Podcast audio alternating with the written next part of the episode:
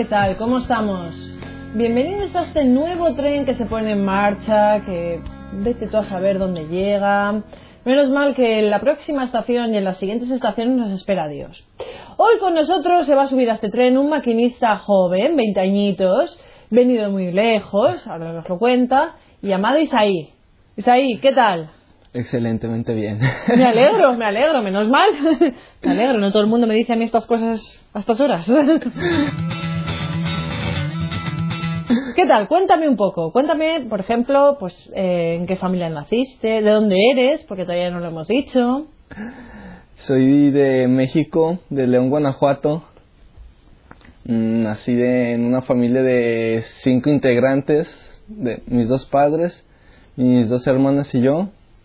Yo soy el más grande por ocho años. ¿Tu familia es católica? ¿Es practicante? Antes de conocer a José Trinidad, que fue el que nos indujo a toda la familia al catolicismo, éramos de los típicos católicos light, que solamente iban los domingos y eso apenas los domingos íbamos. A misa. Sí, a misa, muy raro. Y si íbamos, nos perdíamos gran parte de la misa o llegábamos casi al final o ya nada más para la comunión. O sea, no había ese compromiso, por ejemplo, de vuestros padres para educarlos a vosotros católicamente. Católicamente no. La que antes en mi niñez, la, el que me, la que me inducía al catolicismo era mi abuela, que en paz descanse, mi abuela paterna, que fue la que me metía desde pequeña a las escuelas católicas. Era en el Tepeyac, con las monjas del Tepeyac, fue en la primaria y fue por ella la que me estaba ahí insistiendo y la que me llevaba al catecismo y todo y por la que hice la primera comunión. Vale.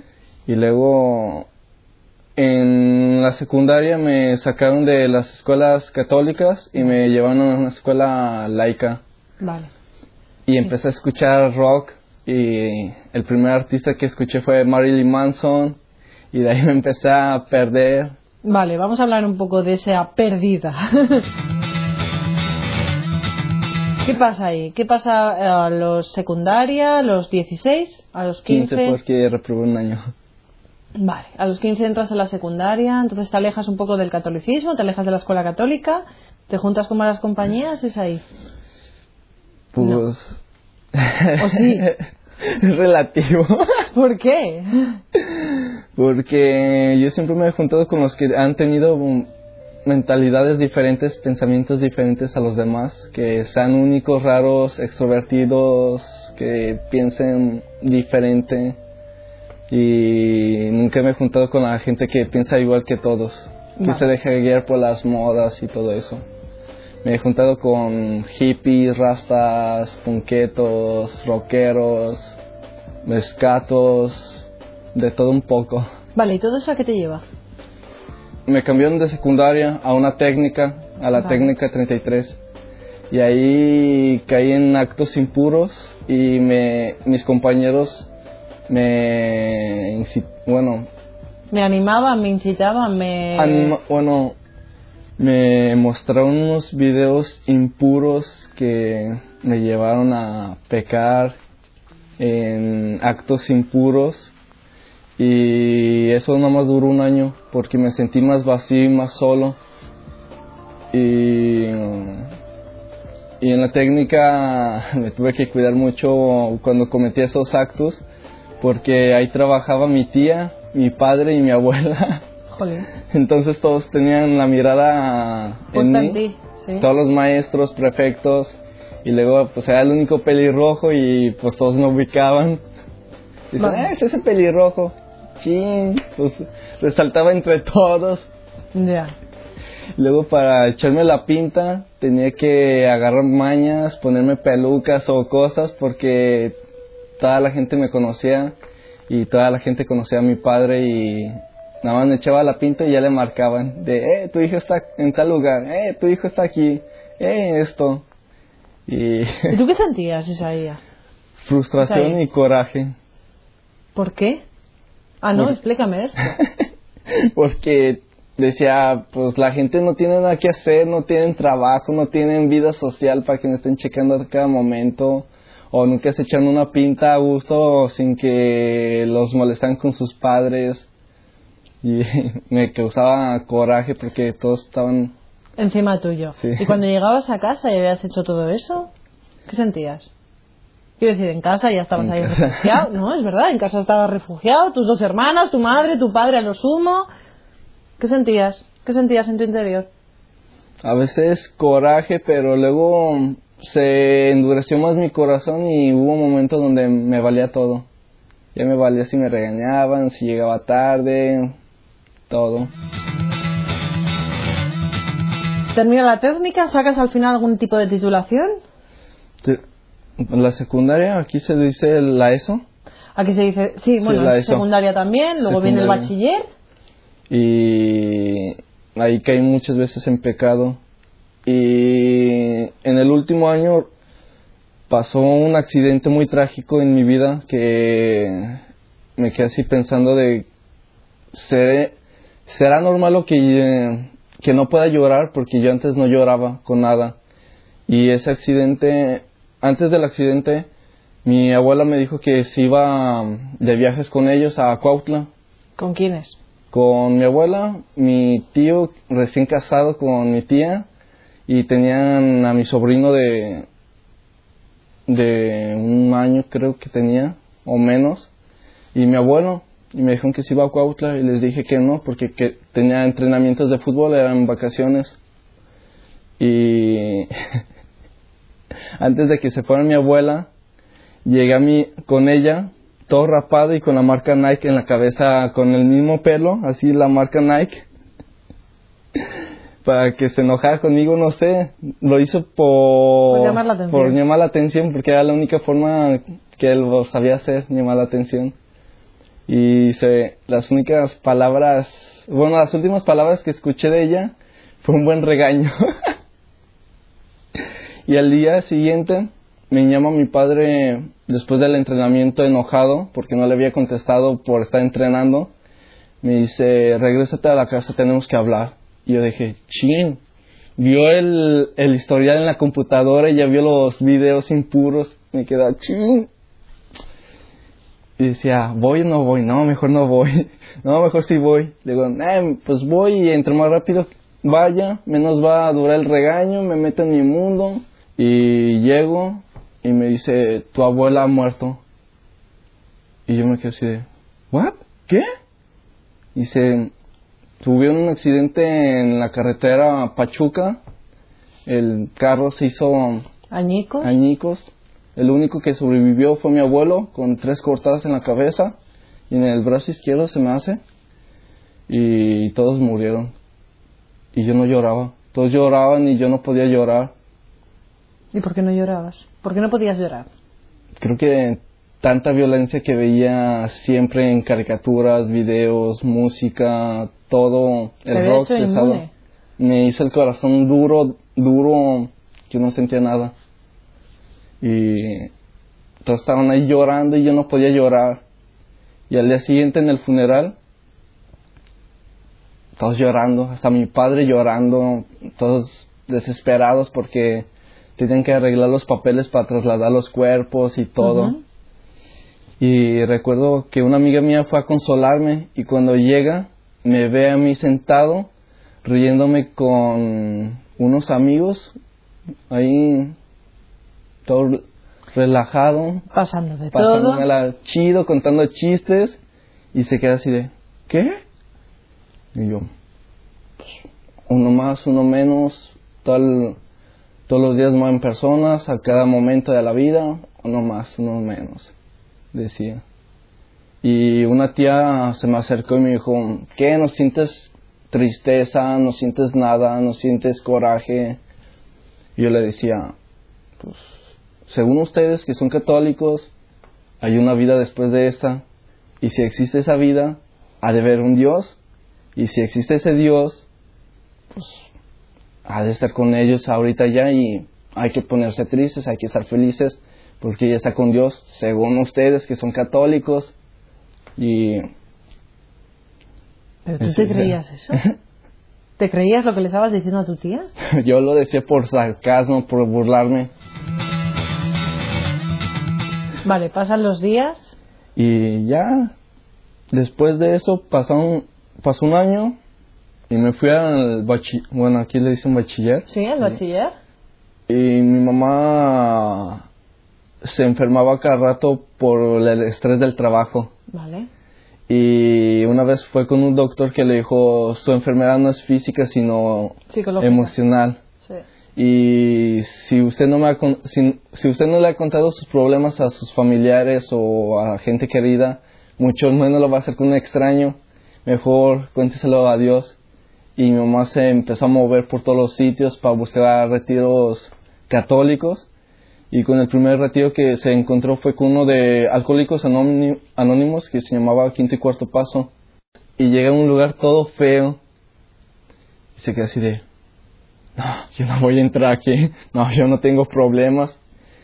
Y se va a ir y pensó en mi padre que también había dicho lo mismo. Y dice, no, voy a cambiar yo para cambiar a todos. Y así, primo estuvo ahí, jaló a toda la familia excepto a mí. Yo fui el que se resistió. Luego conocí a Trinidad, A José Trinidad. a José Trinidad y fue al retiro de hacia la intimidad con Dios y se enamoró de Dios y se desahogó todo y jaló a toda la familia también a, a mi tí- a mis tíos a mi papá a todos yo ¿Y fue el, tú? yo el que me resistía ¿Pero por qué? no sé No, hombre, sí, sí sabrás. ¿Qué veías? creo que nunca nunca me ha gustado ser igual que mis padres siempre he querido ser diferente a ellos en todo aspecto desde pensamientos forma de ser todo diferente a ellos O sea, tú has querido ser aquí el bohemio, el extravagante, el diferente. Bueno, pero ¿qué tiene que ver eso con Dios?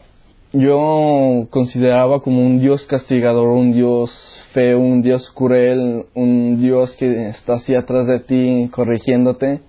Y a mí nunca me ha gustado obedecer, siempre es lo que yo quiero, cuando quiero, si es que quiero, si me lo dices como una orden te mando a volar, jamás me ha gustado obedecer o que me impongan algo, si me imponen algo y están así duro y dale, siempre hasta aquí, me voy. Vale.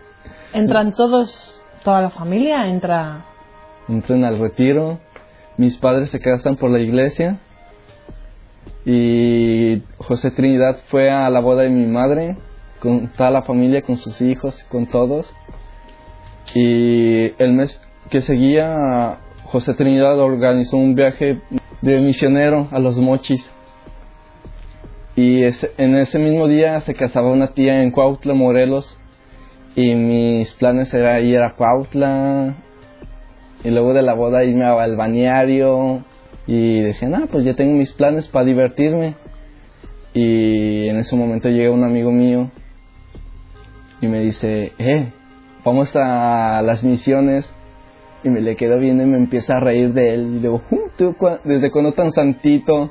Y dice, no, la neta, yo no soy santo, pero me gustó la hija de Trini.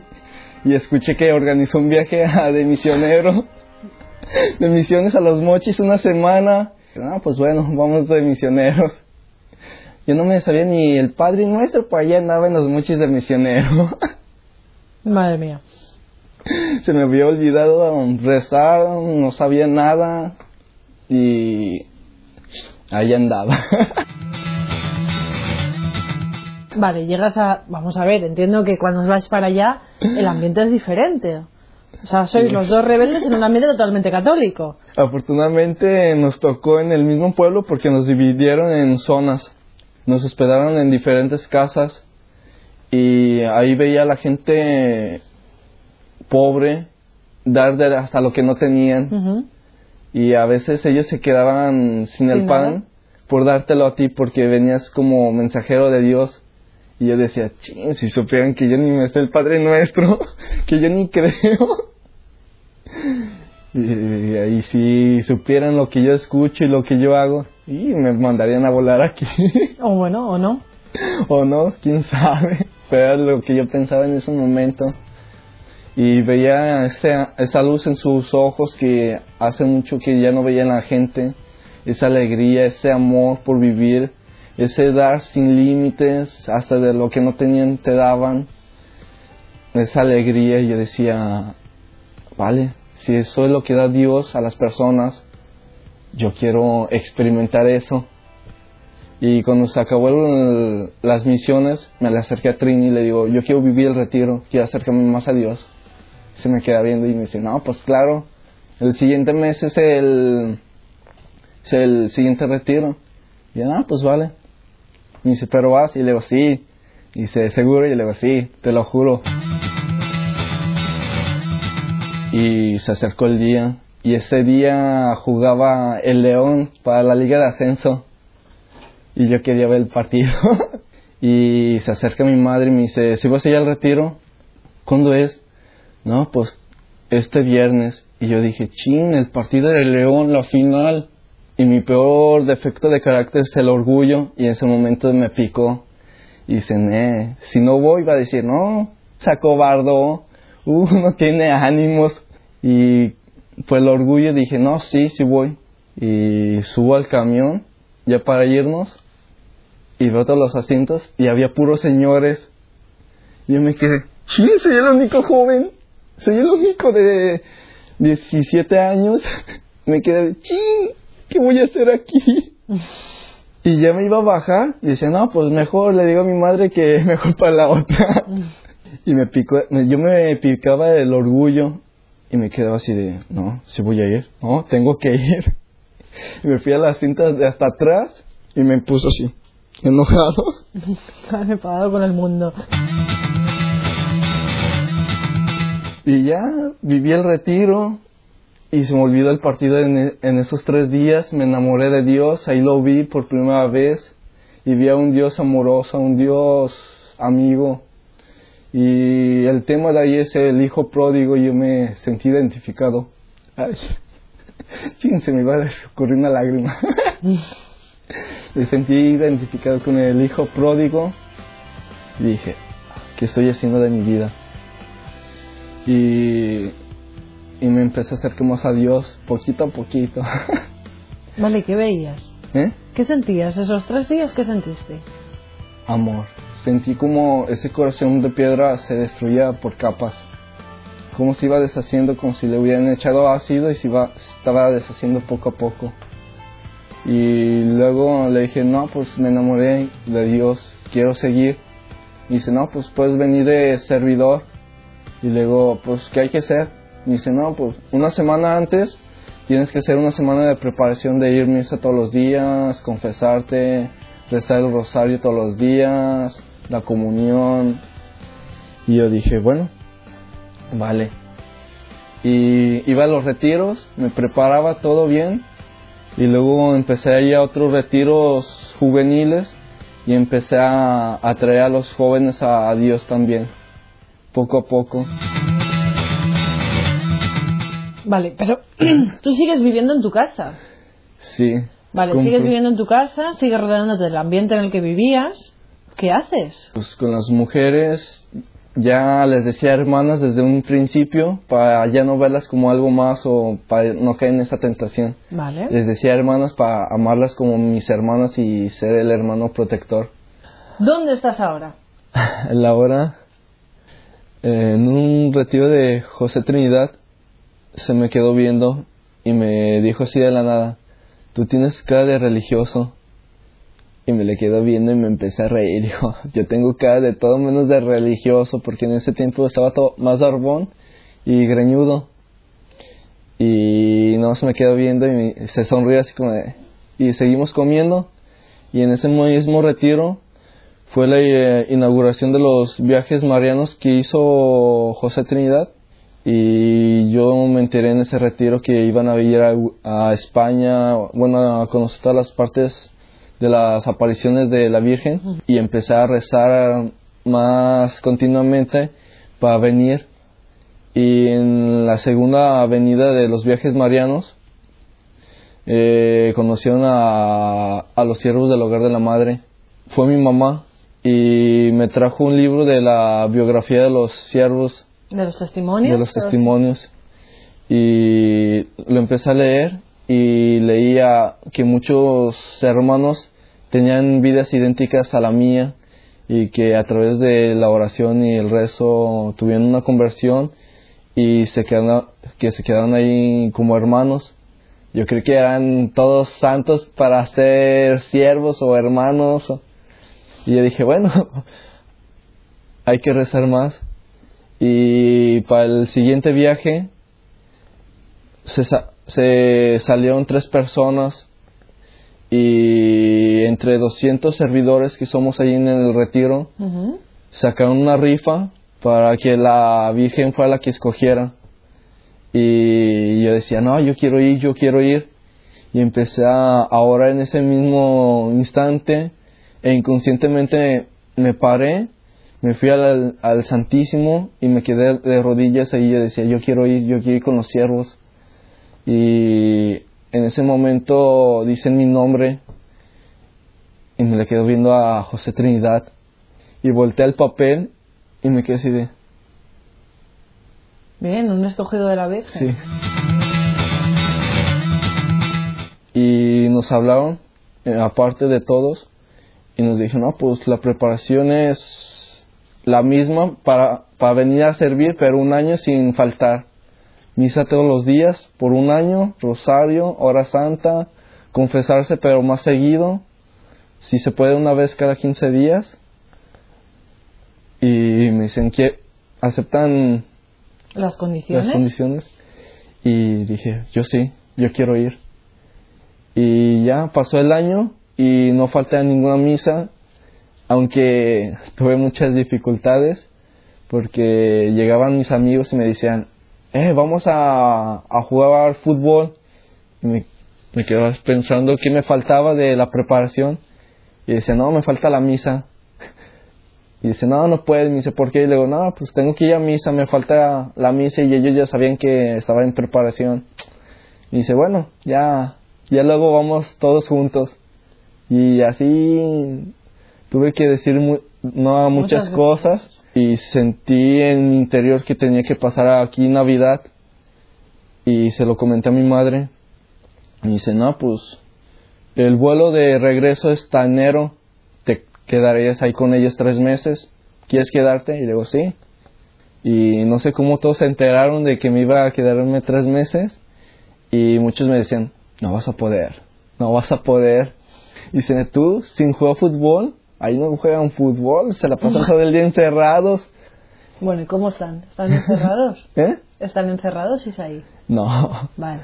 Están todo el día haciendo trabajos y ayudando a las personas y están de arriba abajo y me sentí en mi ambiente, me sentí como pez en su pecera. Regreso más alegre, más enamorado de Dios, más entregado, todo cambiado y voy a terminar la preparatoria porque no la he terminado. Bien, esto es un punto positivo. Nos despedimos hoy, nos despedimos. Más claro, agua. Aquí tenemos a Isaí. Es una lucha. Eh, el Señor no nos lo pone en bandeja de plata y nos dice, ah, no, mira, qué bien, qué bonito lo tienes todo. Es una lucha. Es una lucha. Primero con uno mismo, con el mundo, pero siempre estás con el Señor. Amigos, vamos a rezar un poco por Isaí, vamos a rezar un poco también por nosotros, vamos a rezar por estas luchas que a veces se nos muestran complicadas por esta sociedad en la que vivimos, no solamente en México, en España, en toda Europa. Nos despedimos, nos despedimos hasta la próxima. Aquí estamos, en el Señor. Hasta luego.